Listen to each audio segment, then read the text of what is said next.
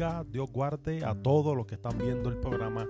Ven a Cristo Jesús. Estamos contentos, amados, porque estamos también, ¿verdad? Para todos aquellos que nos están viendo a través de Facebook, a través de YouTube y también para todos aquellos que nos están escuchando por la plataforma de Postcat. El Postcat Ven a Cristo Jesús, ¿verdad? Puedes conseguirlo en las diferentes plataformas digitales como es Apple Podcast, Google Podcast, Spotify, Amazon Music, en fin, en las plataformas de podcast, ahí puedes conseguir también el podcast Ven a Cristo Jesús. Así que saludamos a todos especial, ¿verdad? A todos los que están en YouTube, saludamos también a todos los que están conectados por Facebook y también saludamos a todos los que nos están escuchando a través del podcast Ven a Cristo Jesús. Saludamos a todos de manera especial, saludamos a todos, ¿verdad? Eh, los que se están conectando y le pido de favor a cada uno de ustedes, ¿verdad? Que compartan esta bendición. Compártelo a algún amigo, algún hermano, algún familiar, en fin.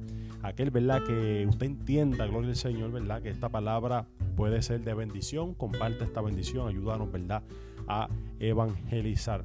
Eh, quiero ir rápidamente a las escrituras, no quiero tomarle mucho tiempo. Quiero ser efectivo, ¿verdad? En lo que Dios... Eh, puso en, mi espíritu. Así que vamos rápidamente a, a, toda aquella persona que tenga una Biblia en su casa. Puede buscarlo en Primera de Reyes. Vamos a Primera de Reyes, capítulo 17. Primera de Reyes, capítulo 17, desde el versículo 8 en adelante. La palabra es en el nombre del Padre, del Hijo y del Espíritu Santo. Amén. Vino luego a él palabra de Jehová diciendo, levántate, vete a Serepta de Sidón y mora allí. He aquí yo he dado orden allí a una mujer viuda que, que te sustente. Entonces él se levantó y se fue a Serepta. Y cuando llegó a la puerta de la ciudad, he aquí una mujer viuda que estaba allí recogiendo leña, y él la llamó y le dijo, te ruego que me traigas un poco de agua en un vaso para que beba. Y yendo ella para traérsela, él la volvió a llamar y le dijo, te ruego que me traigas también un bocado de pan en tu mano. Y ella respondió, vive Jehová tu Dios, que no tengo pan cocido, solamente un puñado de harina tengo en la, la tinaja y un poco de aceite en una vasija. Y ahora recogía dos leños para entrar y prepararlos para mí y para mi hijo para que lo comamos y nos dejemos morir. Escucha bien esta, esta palabra, quiero repetirla. Para que la comamos y nos dejemos morir. Oramos al Señor para que el Señor añada bendición a esta hermosa y divina palabra. Padre, estamos delante de tu presencia.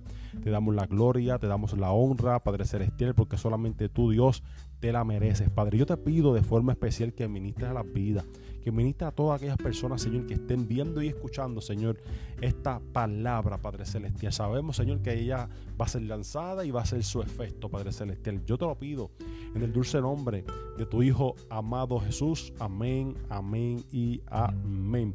Eh, en esta eh, transmisión vamos a estar predicando bajo el tema Saldrás de esta vamos a estar predicando bajo el tema Saldrás de esta. Comparte esta bendición. En el mundo, nosotros tenemos que saber que se mueve a través de ciclos y de temporadas. Cada ciclo y cada temporada son eh, situaciones en las cuales nosotros nos vamos a tener que enfrentar en la vida. Son ciertos eh, dilemas de vida en donde nosotros tenemos que hacerle frente, donde nosotros tenemos la posibilidad de salir en victoria o en derrota. Yo creo que cada uno de nosotros pues, tenemos que tener eh, la postura y tenemos que tener la determinación de nosotros enfrentar aquellos problemas que se nos enfrenten en la vida. Entonces, cuando eh, estamos hablando de los ciclos y estamos hablando, ¿verdad?, de las temporadas, nosotros tenemos que ver con qué actitud nosotros eh, atravesamos cada temporada, atravesamos, ¿verdad? Cada ciclo. ¿Por qué? Porque si nosotros no, no podemos o si nosotros no sabemos enfrentar cada una de las temporadas que se nos enfrenten en nuestra vida, van a ser temporadas que se van a convertir en ciclos, van a ser ciclos repetitivos. ¿Por qué? Porque aquello que nosotros no aprendamos siempre se nos va a repetir en, nuestra vida para que nosotros aprendamos de ello. Escuche bien, déjame hacerme entender. Eh, nosotros vamos a tener que atravesar temporadas y esas temporadas nos van a traer una enseñanza a nuestra vida. Entonces, si nosotros atravesamos el tiempo difícil o el momento difícil y nosotros no aprendemos nada de lo que tuvimos que nosotros atravesar, lamentablemente eso va a ser, ¿verdad? Este, algo que va a ser muy repetitivo. ¿Por qué? Porque hasta, que nosotros no aprendamos la lección, creo que vamos a repetir lo mismo. Creo que nosotros vamos a estar dando vuelta en el mismo lugar. Por eso algunas veces tú te has preguntado el por qué eh, no puedo salir de esta situación, el por qué eh, me estoy enfrentando a lo mismo. Eh, cada vez que pasa el tiempo me enfrento a la misma situación. Yo creo que tenemos que sentarnos, tenemos que evaluar y tenemos que eh, dialogar, orar al Señor para ver si nosotros hemos tomado las decisiones correctas, para ver si nosotros hemos tomado eh, con sabiduría, ¿verdad? Aquellas decisiones que nosotros teníamos que tomar en cierto momento determinado, pero no las tomamos. Entonces, yo no estoy aquí para juzgarte, yo estoy aquí para ayudarte, yo estoy aquí eh, estamos aquí para nosotros ayudarnos y para nosotros, ¿verdad?, poder salir de esta. ¿Verdad? Porque nosotros, y tú tienes que entender que cada temporada es momentánea. ¿Ves? Cada situación que pasa en nuestra vida siempre va a ser momentánea. Ahora, tú decides si esa situación que pasa en tu vida va a ser eterna o va a ser temporal. Porque, como anteriormente le dije, si no podemos tomar unas buenas decisiones, aquello que es momentáneo se puede convertir en algo, ¿verdad? en algo eterno. Entonces tenemos que tener mucho cuidado en cómo nosotros enfrentamos cada una ¿verdad? de las situaciones porque porque a causa de nuestras decisiones y a causa de posiblemente de la prisa en que nosotros queramos salir de algo, podemos cometer el error y en vez de nosotros salir del problema, el problema puede empeorar aún más. Escucha bien lo que te estoy diciendo. Si nosotros no tomamos una decisión correcta en medio de las situaciones y en medio de lo que nosotros estamos enfrentando, aquello que fue diseñado para que sea, sea temporal, se convertirá en algo en tu vida eterno por no tomar una decisión correcta. Luis Raúl, ¿y cuál es una decisión correcta? Una decisión correcta es aquella que nosotros nos dejamos dirigir por el Señor. Y para nosotros poder ¿verdad? Eh, dejarnos dirigir por el Señor tiene que ser a través de la oración. Yo creo que la oración es la llave que abre las puertas del cielo para que la voluntad de Dios, ¿verdad?, se haga en nuestra vida. Yo creo que la oración es aquello que nosotros, eh, esa comunicación que nosotros podemos tener con Dios, es esa comunicación que nosotros eh, le decimos a Dios y nosotros sin ti no podemos hacer nada. Nosotros no podemos arrancar sin ti. La oración es aquella, escuche bien, la oración es aquella que te fortalece. Si nosotros no oramos, no nos fortalecemos. Y si no nos fortalecemos, no venceremos. Escuche bien esto. Si nosotros no nos fortalecemos a través de la oración, a través de la lectura de la palabra, a través del ayuno, yo creo que va a ser imposible nosotros atravesar los tiempos difíciles, va a ser imposible nosotros atravesar eh, las temporadas que causarán en nuestra vida un detente siempre y cuando nosotros lo permitamos. Porque hay muchas cosas que pasan en nuestra vida que nosotros las permitimos. ¿Ves? Hay otras cosas que pasan en nuestra vida que tienen que pasar, pero hay otras cosas que nosotros las provocamos y hay otras cosas que nosotros permitimos, ¿verdad? Que pasen en nuestra vida. Así que yo creo que número uno, nosotros tenemos que orar Dejarnos dirigir por el Señor para nosotros tomar una decisión correcta. Nosotros tenemos que entender y tenemos que, tener algo claro y es que nosotros sin el Señor nada podemos hacer. Sin Él, hermanos y hermanas, nada, ¿verdad? Podemos hacer. Que todo, eh, hay algo que nosotros tenemos que saber y es que, que a todo el mundo le esté yendo mal no significa que a ti también te va a ir mal. ¿Ves? ¿Por qué? Porque posiblemente muchas veces nosotros miremos a nuestro alrededor o nosotros miremos el mundo y las cosas que están pasando en el mundo y tú te dejes dirigir por ella y sueles pensar que eh, si a ellos le pasó, a ti también te va a pasar. Y no, hermano, cada uno de nosotros tenemos que enfrentarnos, como dije anteriormente, a situaciones que Dios nos va a permitir para llevarnos hacia una victoria, para llevarnos hacia una bendición. Y vuelvo y repito que a todo el mundo le vaya mal no significa que a ti también te va a ir mal. Tú sabes que si nos, si nos ponemos a evaluar las cosas y si nos ponemos a, a, reflexionar en muchas cosas de las que están atravesando el mundo, usted no se ha preguntado el por qué a todo el mundo le está yendo mal. Usted no se ha preguntado el por qué están pasando ciertas situaciones en la vida. Usted no ha pasado el por qué eh, el mundo está como está. Pero yo, yo, tengo, creo que yo tengo la respuesta a eso. Número uno, porque así la Biblia lo dice. Eh, la maldad se iba a multiplicar a causa de que las personas iban, eh, a, dejar de amar, ¿verdad? Por causa de la maldad. El amor de muchos se enfriará. Eso lo dice la palabra. Pero número dos, una de las situaciones, el por qué el mundo y por qué la mayoría de la gente le está yendo mal en el mundo es por el punto de referencia. Es por quién ellos se están dejando dirigir y por quién ellos se están dejando llevar. ¿Por qué? Porque es que no puede ser que a todo el mundo le vaya de la misma, de la misma manera. Entonces, cuando tú los ves y cuando tú evalúas eh, en el sistema en el cual ellos se están moviendo, tú puedes reconocer que es que ellos se están dejando llevar por aquello y por aquellas personas que están haciendo lo mismo. Y cuando tú te acostumbras a hacer lo mismo, te quedas estático. Y cuando te quedas estático, lamentablemente nunca vas a poder conseguir nada en tu vida. Nunca. Cuando estás cómodo, nunca vas a poder conseguir algo en, la vida. Tú sabes cuando, cuando tú puedes saber que tú vas bien. Cuando estás incómodo.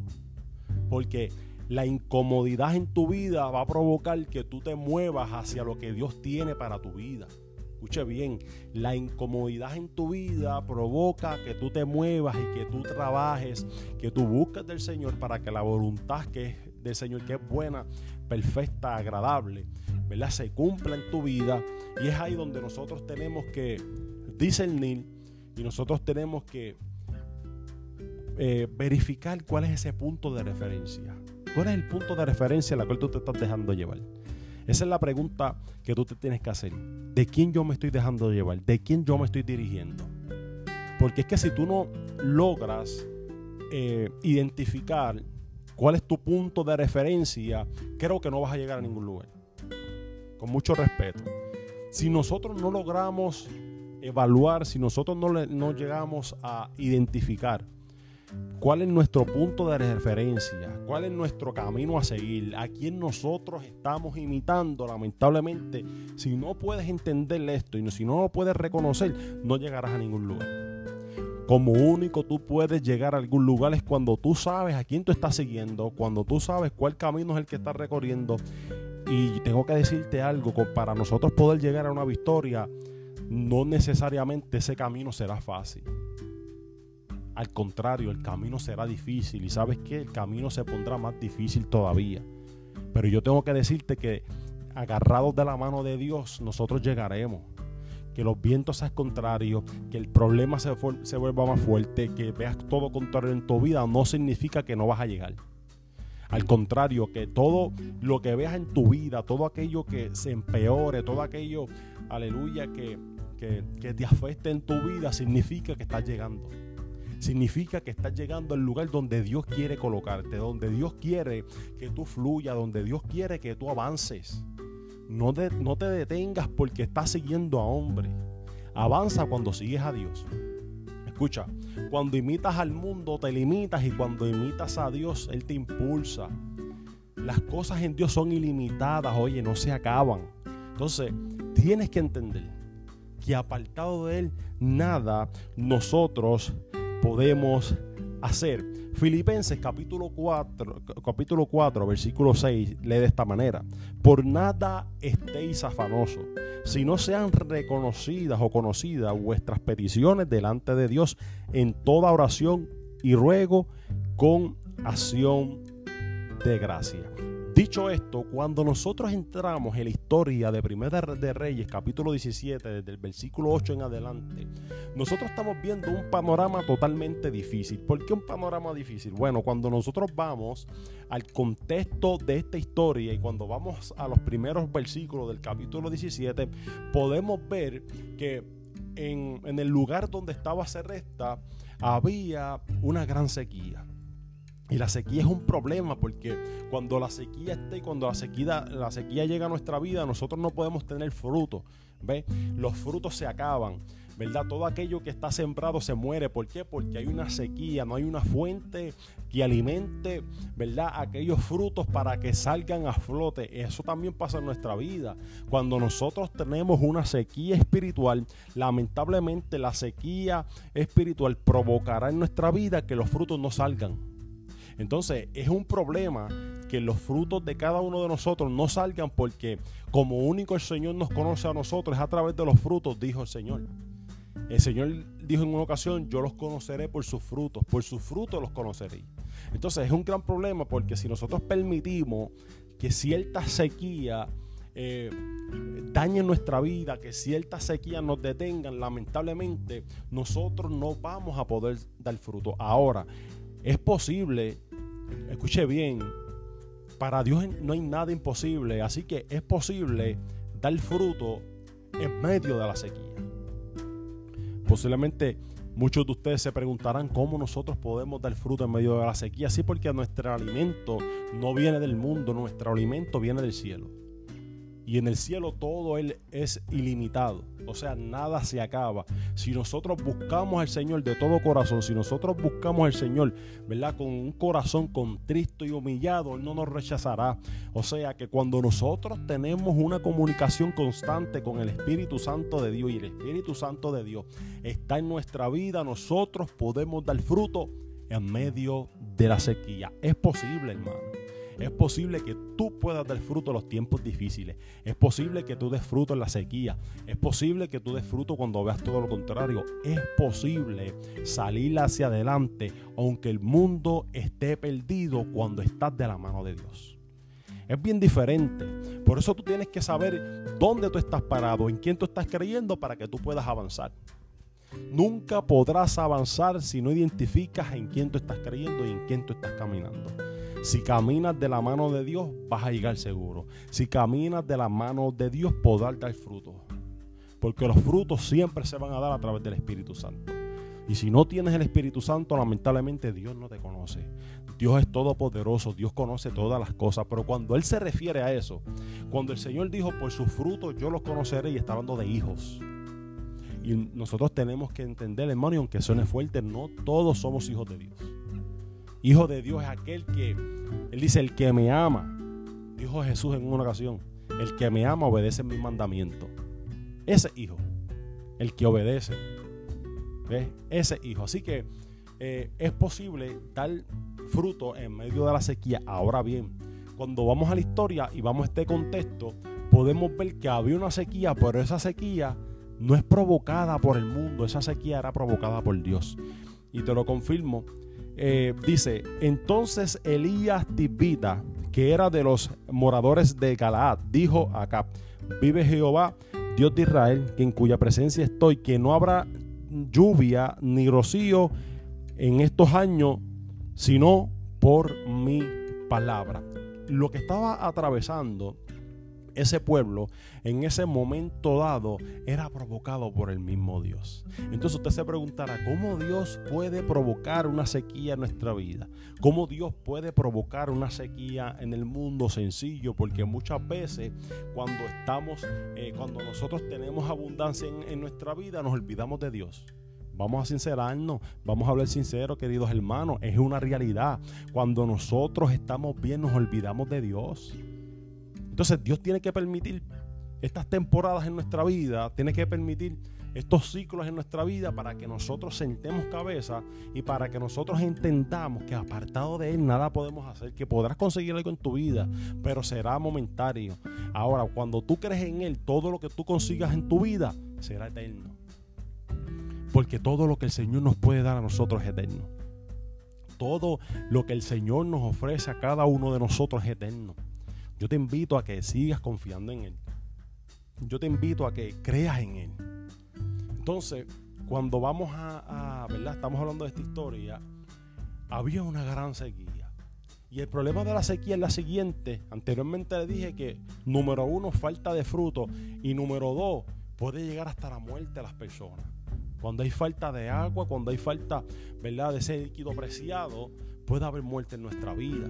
Entonces, imagínate esta escena, imagina que hay una sequía en tu casa y que en tu casa tú tengas a tu madre o a tu padre. Eh, y, ¿verdad? ¿Por qué digo esto? Porque los tiempos antiguos, el que trabajaba, ¿verdad? por decirlo así en la calle, era el hombre, era el padre, era el jefe de familia.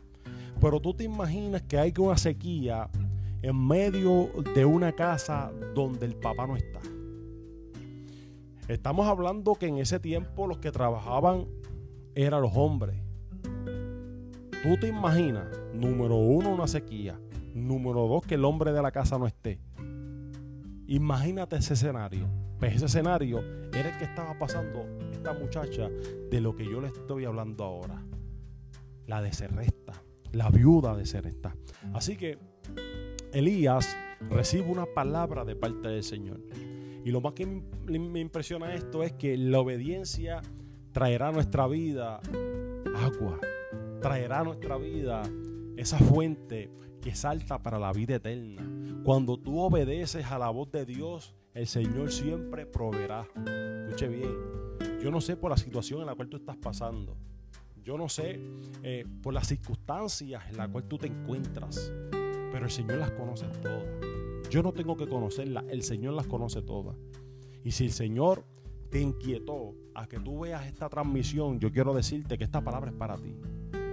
Que Dios no se equivoca, que en Dios no hay casualidades, que todo lo que pasa, aleluya, y todo lo que Dios provoca en la vida de cada uno de nosotros tiene un propósito.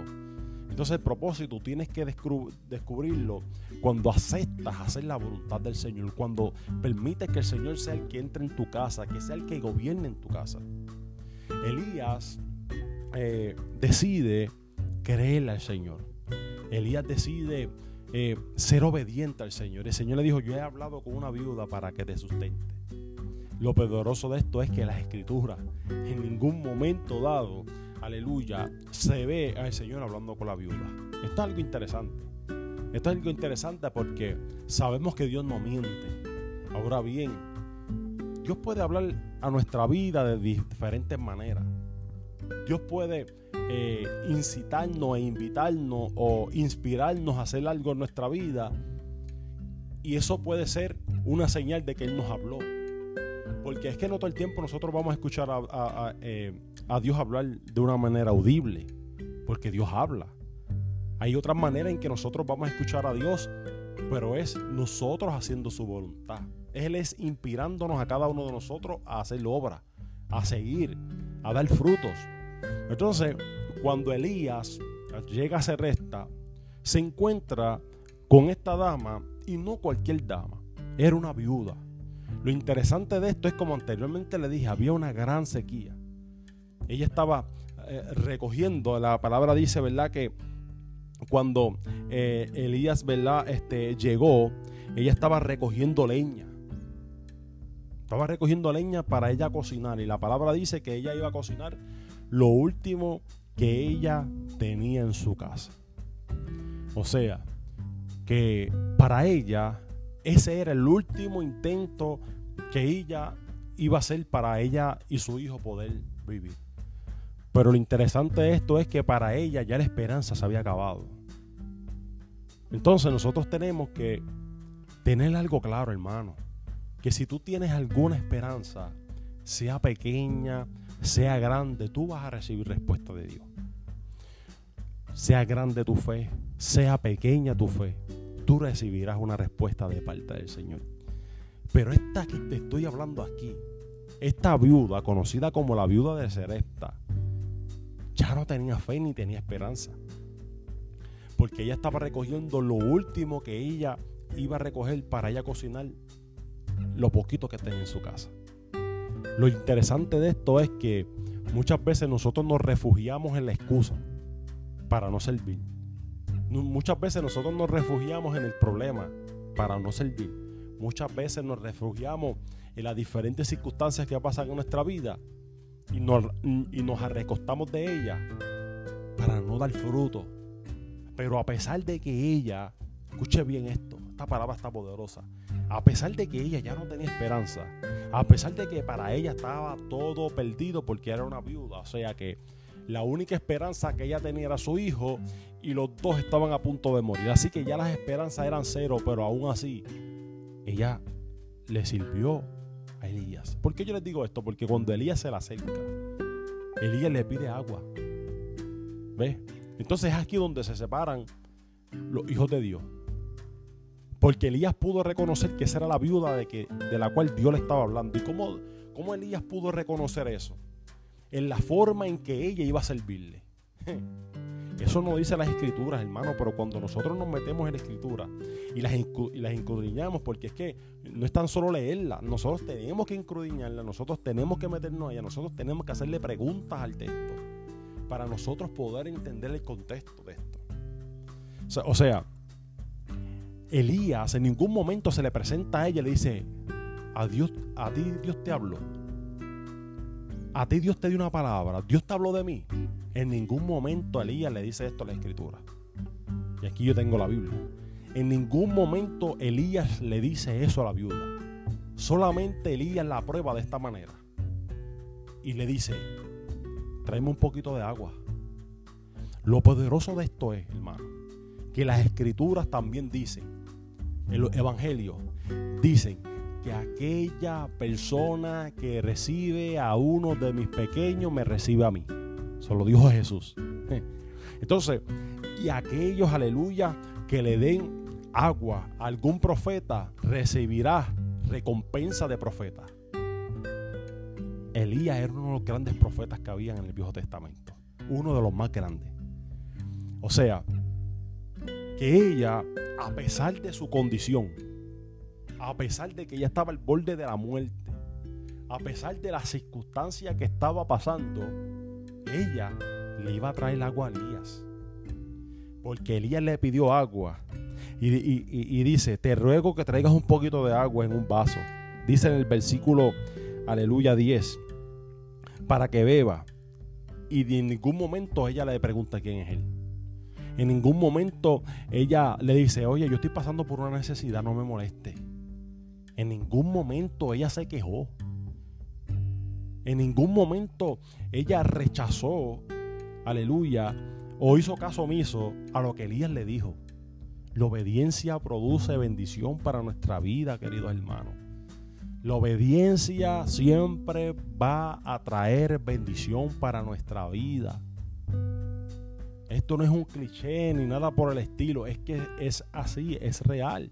La obediencia, cuando tú obedeces a la voz de Dios, cuando tú escuches la voz de Dios, la palabra dice, no endurezcas tu corazón.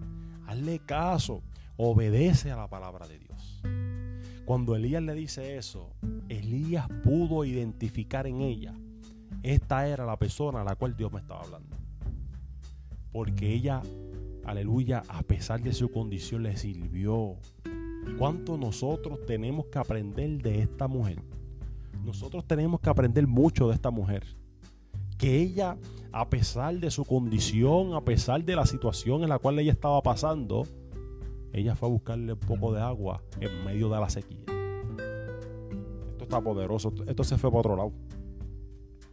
Esto se fue para otro lado. Es que nosotros, yo me detuve en este texto, en el texto 10, en el versículo 10 porque es que yo no puedo arrancar de ahí. ¿Cómo es posible que una mujer que está a punto de morir, cómo es posible que una mujer que ya sus esperanzas eran cero, cómo es posible que una mujer en medio de la sequía, ella iba a suplir la necesidad de Elías, teniendo ella una necesidad? La clave de esto es poner siempre primero a Dios en todo para que tú veas todo lo que Dios puede hacer en tu vida. Ella decidió, aleluya, porque ella sabía que Elías era un hombre de Dios. Su nombre era reconocido por todo lugar. Ella sabía quién era Elías. Ella sabía quién era el que le estaba pidiendo agua. Y ella en vez de quejarse, hermano, es que yo me tengo que detener aquí porque es que nosotros nos quejamos mucho es una realidad. Perdona que yo le hablo así, pero esto es una realidad. Nosotros nos quejamos mucho, teniéndolo todo. Si tú te pones a mirar otros países, hay otros países que están peores que nosotros, aleluya, y no se quejan. Y nosotros vivimos día tras día quejándonos. Vivimos día tras día atrasando nuestra vida porque la queja te atrasa. La queja lo único que produce en tu vida es que te atrase. Oye, como esta mujer pudo darle de beber a Elías en un tiempo de sequía. Porque en medio de la sequía Dios siempre te proveerá aunque el mundo se esté cayendo, aleluya, aunque el mundo no, esté en sequía, aunque el mundo no tenga nada que ofrecerle a cada uno de ustedes, el Señor te ofrece. La fuente del Señor siempre está abierta para todos aquellos que le piden. La fuente del Señor siempre está dispuesta a suplir cada una de nuestras necesidades siempre y cuando nosotros le pidamos a Dios, siempre y cuando nosotros reconozcamos el poder de Dios. Porque es que el Señor no puede obligarte. El Señor es caballeroso. El Señor nunca te va a obligar a que tú le sirvas. Todo tiene que salir de ti. Lo mejor que tú puedes hacer en tu vida es servirle al Señor. Eso es lo mejor que nosotros podemos hacer en la vida. Entonces tú tienes que reconocer eso, tú tienes que entender eso. Que en medio de la sequía es posible suplir la necesidad. Oye, lo más poderoso de todo esto y que suena bien jocoso es que Elías le pide de beber a la viuda y la viuda va de camino a traerle de beber a, Elías y Elías la detiene. Elías le dice, espérate, si esta mujer, escúchese en esto, esto bajó ahora mismo del Espíritu Santo.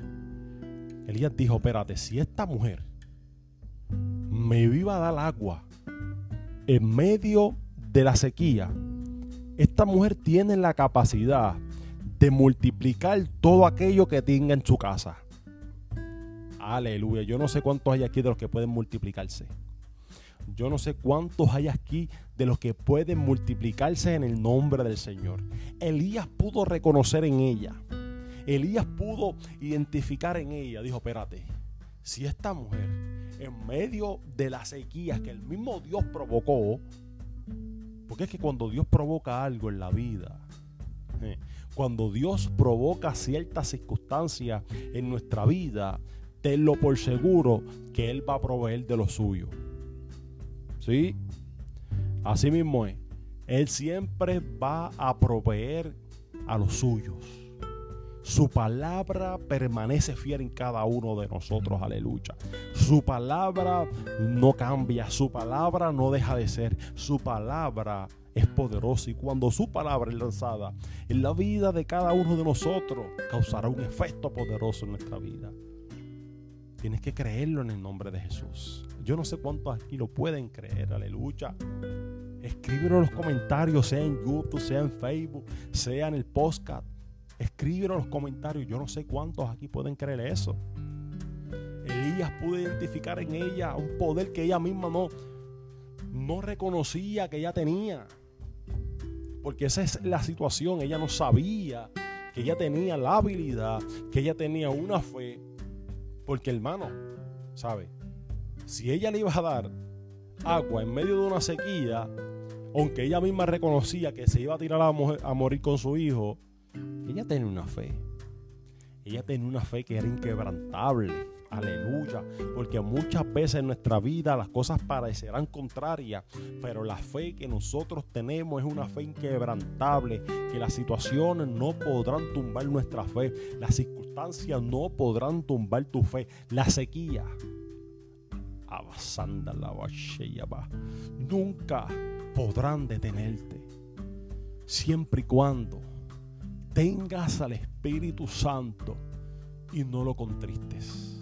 Aleluya. Y no lo contristes. El Espíritu Santo no se puede contristar. No lo contristes con tus actitudes. No lo contristes con tus malas decisiones. Saldrás de esta. Ese es el tema que estamos predicando en esta noche. Saldrás de esta. Yo creo que tú puedes salir de ella. Yo creo que tú puedes salir de esa situación. Yo creo que tú puedes salir de esa temporada. Yo creo que tú puedes salir de ese círculo vicioso. Porque los círculos viciosos lo único que provocarán en tu vida serán una gran derrota. será una gran destrucción. Esta mujer le dice, yo no tengo nada en mi casa. Le dice, tráeme una torta. Mira lo que dice aquí. Aleluya. Dice, volvió a llamarle y dijo, te ruego que me traigas también un bocado de pan. En tu mano. Y ella respondió, vive Jehová tu Dios. Ella sabía quién era Elías. Gloria a Dios. Que no tengo pan cocido, solamente un puñado de harina tengo en la tinaja y un poco de aceite en la vasija. Mientras hay aceite hay comida. Mientras hay aceite hay unción. Mientras hay aceite hay poder. Mientras hay aceite las cadenas se rompen. Mientras hay aceite cuando las trompetas suenen nuestras lámparas estarán encendidas y nosotros podemos ascender juntamente con Él y nos encontraremos en las nubes con Él. Esta mujer lo tenía todo y no sabía que lo tenía todo. Muchas veces nosotros tenemos todo en la vida y no sabemos que lo tenemos todo. Esta mujer tenía un poco de harina y tenía aceite en una, en una vasija. Lo que nosotros entendemos que es poco, para Dios es mucho. Lo que nosotros entendamos que tengamos poco en la alacena, que no tenemos compra en la nevera, que no tengamos nada para el Señor lo, lo poco que tú tengas, Él lo multiplica. Porque para el que cree, todo le es posible. Y lo, lo poco que tú tengas en tu vida, lo poco que tú tengas, ponlo en las manos de Dios para que tú veas que se multiplica. Confía en Dios para que tú veas que se complica. Se, se multiplica, perdón. Ponlo, ponlo en las manos de Dios. Se va a complicar si no lo pones en las manos de Él. Aleluya. Dice, y ahora recogía dos leños para entrar y prepararlos para mí y para mi hijo. O sea, que la porción que ella pensaba que tenía en su casa, ella pensaba que solamente le daba para ella y para su hijo. Y dice, para que la comamos y nos dejemos morir. Porque ella pensaba que lo poco que tenía en su casa iba a dejar, aleluya, el Señor iba a dejar que ella muriera. Gloria al Señor. Y más adelante Elías le dijo, como Elías vio la obediencia de ella, como Elías vio la obediencia de ella, Elías sabía que el que obedece Dios lo bendice. Y le dijo, no tengas temor. Eso es lo que el Señor te quiere decir a ti. Saldrás de esto, saldrás de esta. No tengas temor. Y le dijo más adelante, ve si haz como has dicho pero hazme a mí primero. Aleluya. Entonces, tú te preguntarás, pero ¿cómo es posible que ella esté pasando una gran necesidad en su casa? ¿Cómo es posible que ella, aleluya, lo único que ella pensaba que tenía le daba a ella y para su hijo, y este hombre le dice, oye, lo que tengas, dámelo a mí primero. Lo poco que tú tengas en las manos de Dios, vuelvo y te repito, es mucho. Dios lo multiplica. Aleluya. Y sabes qué? Que no va a escasear. Lo, lo poco que tú tengas en tu vida, las manos de Dios no escasea. Se multiplica. Dice, traerla y después harás para ti y para tu hijo. Cuando nosotros, aleluya, entendemos que el que provee es Dios. Y si nosotros confiamos en Él, Él proveerá. Él proveerá. Y dice más adelante en el versículo 14, porque Jehová Dios de Israel ha dicho así, la harina de la tinaja no escaseará. Y esta palabra, esta palabra que yo voy a leer ahora y con esto voy cerrando. Esta palabra que yo voy a leer ahora, yo quiero que tú te la lleves en tu espíritu, en tu corazón y en tu alma. Que tú la hagas tuya. Es más, le voy a decir, mira, es en Primera de Reyes, Primera de Reyes, capítulo 17, versículo 14. Llévatela en tu corazón, en tu espíritu, en tu alma. Llévala contigo. Tú una palabra poderosa dice, porque Jehová Dios de Israel ha dicho así. La harina de la tinaja no escaseará, ni el aceite de la vasija disminuirá, hasta el día que Jehová haga llover sobre la faz de la tierra más poderoso que dice más adelante. Entonces ella fue e hizo como le dijo Elías. Y comió él y ella. y su casa muchos días. Espérate un momento, esto, hay que subrayarlo en el versículo 17. Esto hay que subrayarlo. Mira lo poderoso. En el versículo 15, perdón, dice que ella y su hijo, no solamente y su hijo, también Elías estaba incluido ahí, en el paquete. Dijo que no iba a escasear la comida en su casa por muchos días. ¿Vieron la diferencia? ¿Vieron el contraste que hay aquí? Que cuando ella pensaba que todo estaba perdido en las manos de Dios había solución que cuando ella pensaba, aleluya, que no había provisión de parte del Señor, había provisión. Que cuando ella pensaba que si a todo el mundo le iba mal, a ella también le iba a ir mal.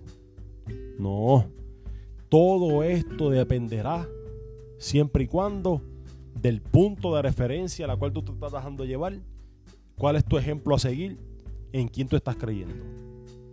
Si tu punto de referencia y si la persona en la cual tú te estás dejando llevar es Jesús, aquel que venció la muerte y resucitó el tercer día, aquel que nos dio la victoria, aquel que la palabra dice que nuestra mirada tiene que estar siempre puesta en Él, en el autor y consumador de nuestra fe. La comida no escaseará en tu casa. La provisión nunca escaseará, porque siempre vas a creer en aquel que puede, en aquel que todo lo puede. Yo te invito, hermano. Yo te invito a que creas.